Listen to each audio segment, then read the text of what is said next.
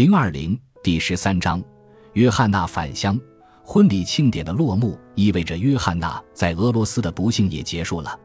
对于此番俄罗斯之行，他一直期望能施展一番自己的魅力与人际关系的便利，从而成为欧洲外交界一个举足轻重的角色。结果，他的政治图谋却令伊丽莎白女皇恼羞成怒。他对待女儿的态度令俄国达官贵人疏远了他。传言中，他同伊凡贝特斯科伊伯爵的婚外情为他的敌人提供了令人兴奋的是非画饼。约翰娜名誉扫地，但是他似乎从来不会吸取教训。直到此刻，出发在即的时候，他却仍旧要向腓特烈二世写信通报情况。不过，他发出的信不会再被悄悄地拦截下来了，也不会有人在读后偷偷地复制下来，然后将原件重新封口发送出去了。伊丽莎白女皇已经命人直接拆开这些信，读完后将其单独存档。来到俄国后不久，叶卡捷琳娜就意识到自己的母亲在不停的犯错，她不希望激怒约翰娜，所以从未责备过母亲。但是，经过新婚之夜，再加上彼得坦白了他对卡尔小姐的爱，叶卡捷琳娜对母亲的感情又回暖了。现在。他开始希望在母亲这里谋求到友情。后来他写道：“结婚之后，同他在一起的时光就成了我最大的慰藉。一找到机会，我就会窜到他的房间去，特别是想到我自己的房间能给我的欢乐屈指可数。”婚礼后两个星期的时候，伊丽莎白女皇将叶卡捷琳娜、彼得与约翰娜打发到了圣彼得堡郊外的皇村。九月，秋高气爽。天空湛蓝如洗，桦树叶纷纷染上了金黄色。可是叶卡捷琳娜却开心不起来。母亲动身的日子近在眼前，她自己的一腔抱负似乎也开始有所动摇了。同约翰娜一起回忆往昔时光，成了一件令人愉快的事情。自打来到俄国之后，他终于开始思念起故乡德意志了。后来，叶卡捷琳娜写道：“当时我本可以付出很多。”只要能随他一道离开这个国家，出发前，约翰娜恳请伊丽莎白女皇能在她离去时到场。她的请求得到了恩准。在给丈夫的信中，她按照自己的理解记录下了同女皇的这次会面。告别充满了友爱。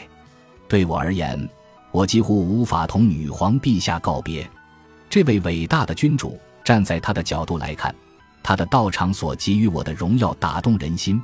在场的廷臣们也都深受感动，道别的话语说了无数次，最终，这位世上最为仁慈的君主热泪盈眶地陪着我走到了楼梯口，一边走一边不停地说着友善而和蔼的话语。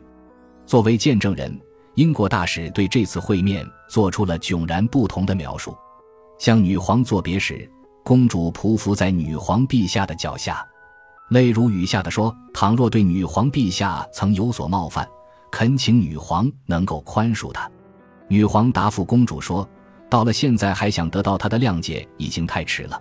不过，若是公主早一点能如此明事理的话，现在的情况就不会如此糟糕。”伊丽莎白女皇决意将约翰娜打发走，不过她还是希望能显示出自己的大度。因此，当这位日耳曼公主离去时，她的车上还是满载着形形色色的礼物。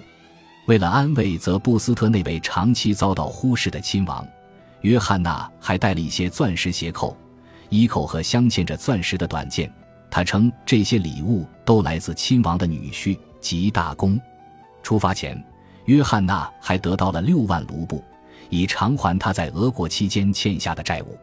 在约翰娜离去后，人们才发现这六万卢布连他一半的债务都偿还不了。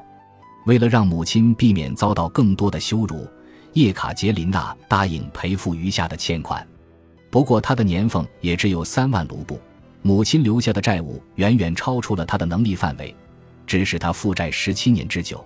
直到她自己加冕称帝之后，这笔债务才得以消除。启程的时刻到了，从黄村到附近的红村，叶卡捷琳娜和彼得陪着约翰娜走了不远的一段路。次日。约翰娜在天亮之前就悄无声息地上路了。叶卡捷琳娜觉得母亲这样做是不想让我更伤心。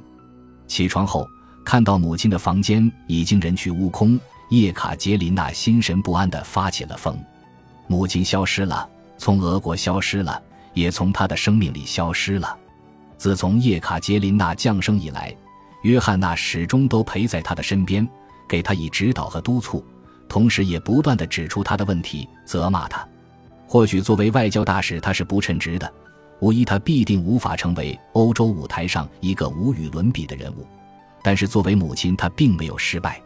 她的女儿生而为德意志一个不起眼的小公主，而今却成了女大公，进入皇室，并且正走在成为俄国女皇的路上。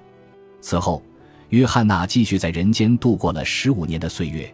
一七六零年逝世，享年四十七岁。这一年，叶卡捷琳娜年满三十一岁。眼下，她抛下了十六岁的女儿。此后，这个小女孩再也没有见过自己的家人了。约翰娜的女儿生活在一位喜怒无常、权倾天下的帝王掌控下，每个夜晚在她身边躺着的都是那个举止越发古怪的年轻人。约翰娜不慌不忙地走在回家的路上，他花了十二天才赶到俄国西面边境上的李家。就在这里。